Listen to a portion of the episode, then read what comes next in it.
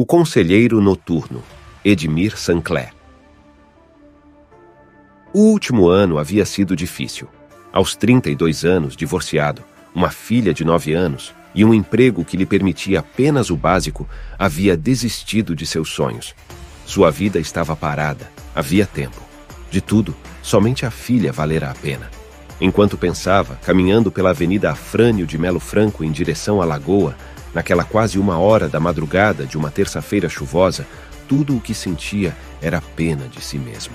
Caminhava vagarosamente. Afinal, não estava indo a lugar algum, aliás, nunca ia. A insônia, que há tempos o acompanhava, com certeza o faria chegar atrasado ao trabalho na manhã seguinte, e isso lhe renderia mais uma bronca do chefe, e o círculo vicioso mais uma vez se autoalimentaria, tirando-lhe os sonos futuros. Tudo o que desejava era poder escrever suas histórias.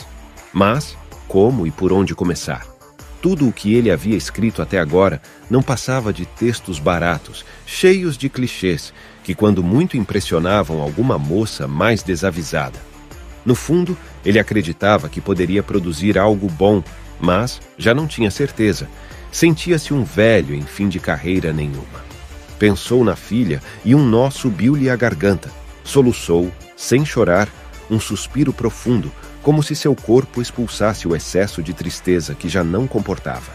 Ele vinha caminhando e virou na rua Humberto de Campos e passou pela porta da delegacia de polícia no piloto automático. A rua estava tão deserta quanto seu espírito. Não via saída. A solidão soava como paz. Para onde seu pensamento fosse, Lá estava a angústia que aumentava a ansiedade que aumentava a velocidade com que sua mente lhe aterrorizava com pensamentos fatalistas. Sentia raiva, ansiedade, angústia e muita pena de si mesmo. Não tinha para onde correr, nem a quem recorrer. A rua deserta estava em perfeita sintonia e a chuva cessara. Apenas pingos caíam das folhas das árvores encharcadas. Não estava frio, nem fazia calor. Não estava nada. Acendeu o baseado e entrou na rua José Linhares. O entorpecimento que a maconha lhe causava era um alívio grande. A sensação do primeiro trago nublava os pensamentos. Os tragos seguintes realçaram os barulhos da chuva, a iluminação amarelada e parcialmente coberta pelas árvores encorpadas. O prédio que ocupa a esquina entre as duas ruas, Humberto de Campos com José Linhares, tem um formato em L e uma marquise em frente à entrada da porta de madeira da garagem é uma boa proteção contra a chuva. E é escuro. Um canto escondido da rua. Fumando o baseado ali, no canto e encolhido, estava se sentindo o melhor que poderia naquele momento. Percebeu um vulto chegando quando já bastante próximo e se assustou. Era o porteiro que parou, fitando-o sem falar. Ele se sentiu intimidado e saiu da entrada da garagem. Sentir-se intimidado não era novidade. Seus pais não o deixavam esquecer esse sentimento. Era um exilado, um estorvo que ocupava um quarto sempre de portas fechadas. A sensação era de constante ameaça, velada, obscura e onipresente. Uma prisão sem grades, uma tortura sem ferros. Pensou que a única coisa em comum entre aquelas três pessoas, que poderiam ser uma família, era a crença de que ele não era nada e nunca seria. Ele deu errado. Sua vida era um erro. Caminhou até a metade do quarteirão e parou em frente a um prédio em construção, onde estava mais escuro e não tinha porteiro. Encostou-se num carro estacionado ao meio-fio. Foi impossível não notar o carro preto reluzente. De linhas futuristas, os vidros completamente negros bloqueavam completamente a visão de seu interior. Era o tipo de carro que gostaria de ter, se pudesse mas não podia. Após o divórcio, havia voltado a morar com os pais e a probabilidade era de que jamais sairia de lá. E mais uma vez, pensou em algo que há tempos lhe seduzia: a morte. Desta vez, a ideia passou a ser plano imediato.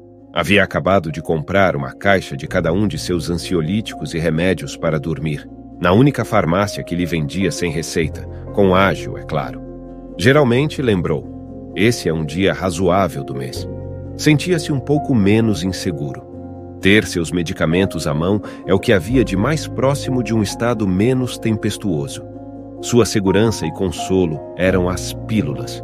Lembrou-se do outro lado da moeda, dos dias em que os remédios estavam no fim e o coquetel de sentimentos e sensações de angústia, ansiedade, insegurança e medo aumentavam pela simples possibilidade de ficar sem os medicamentos. Não ter as receitas reduzia sua possibilidade de compra a uma única farmácia. Sem eles, era impossível dormir, impossível viver. A simples lembrança daquela sensação causou-lhe um pico de angústia que lhe rasgou o peito. Seus olhos choraram o choro de sempre. A rua estava escura como sua alma.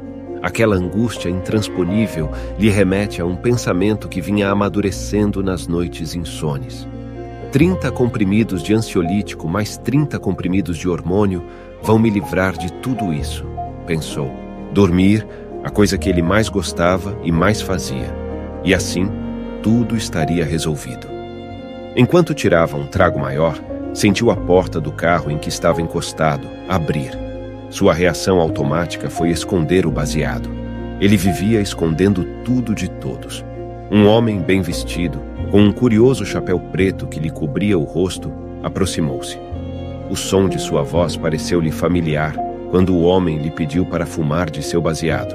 A princípio, ele teve receio mas algo lhe soava confiável naquele homem. Manteve a cabeça abaixada para esconder as lágrimas. O estranho pegou o baseado e, enquanto prendia a fumaça, dirigiu-se a ele, sem mostrar o rosto. Sei, Sei exatamente, o que você, está, está sentindo, agora. agora. Ele levantou a cabeça e tentou ver o rosto do homem. O estranho evitou o olhar e continuou. Não, não se preocupe, você não irá fazer o que está pensando eu lhe garanto. Puxou mais uma vez o cigarro, fazendo com que a brasa reluzisse e uma cortina de fumaça tornasse ainda mais difícil a visão de seu rosto. As palavras daquele homem o estavam assustando. Afinal, como poderia ele saber o que estava pensando? Não poderia, pensou. Ele deveria estar apenas se utilizando de clichês, pois não seria difícil alguém perceber sua angústia. O estranho continuou. Não, não tenha receio. Eu sei que tudo isso parece e é muito estranho, mas esse momento vai mudar profundamente a sua vida para melhor. O tempo se encarregará de lhe confirmar. Apenas acredite nisso. E continuou a falar-lhe, como se soubesse de cada pensamento que lhe ocorrera naqueles momentos que antecederam aquele inusitado encontro. O estranho continuou falando calma e pausadamente, enquanto as lágrimas escorriam por seu rosto, incontroláveis. Ele mantinha a cabeça baixa, tentando esconder a profusa emoção. O estranho, de chapéu preto, facilitava sua tarefa evitando olhar em sua direção sem parar de falar.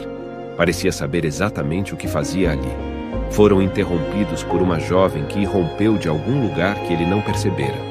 Pai! A voz feminina fez com que ele se virasse a tempo de ver uma mulher de cabelos bem lisos, longos e castanhos entrando no carro não pode ver-lhe o rosto, mas o som daquela voz provocou-lhe uma sensação desconhecida. Ele não soube identificar aquela sensação. O carro arrancou sem que o homem se despedisse.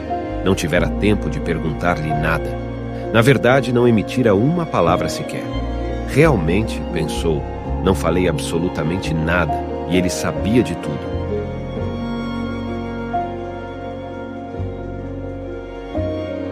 As lágrimas e o choro haviam parado. Ele estava quase catatônico, estático, sem reação alguma. Fumou o resto do baseado e, quando acabou, ainda não conseguia ordenar o raciocínio. Quem seria aquele estranho que pareceu conhecê-lo tão bem? O que estaria ele fazendo parado ali, em frente a um prédio em construção a uma hora da madrugada, como se o estivesse esperando? Talvez estivesse esperando a filha, que ele não viu de onde surgira. Essa lhe pareceu uma boa resposta a essa pergunta, mas e as outras? Sua cabeça começou a rodar e por pouco ele não caiu.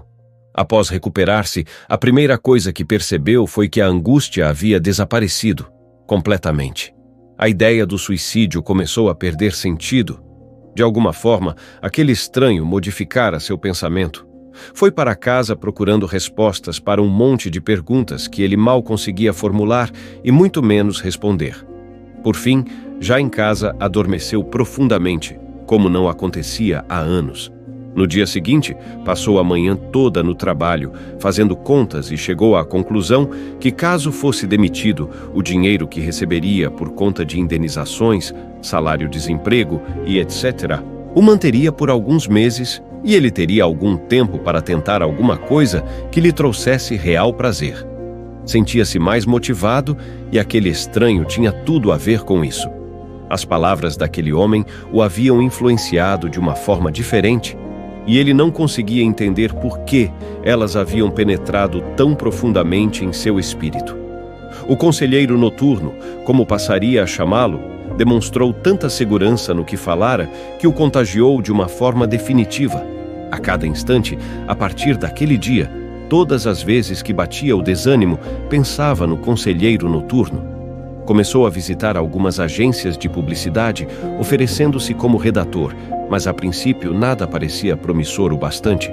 Por fim, conseguiu um estágio, não remunerado, numa pequena agência. A partir daí, sua vida começou a mudar. Mas era apenas o começo de uma longa caminhada.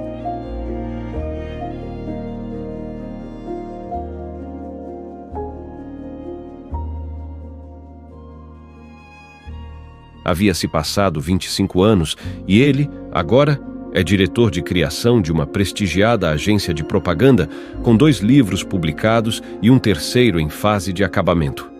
Tem um carro que lhe parece semelhante ao do conselheiro noturno, não igual. Afinal, o seu é do ano e o conselheiro viera há mais de duas décadas, mas estava satisfeito em ter um que ele achava pelo menos parecido. De resto, a lembrança daquela noite nunca se desvanecera.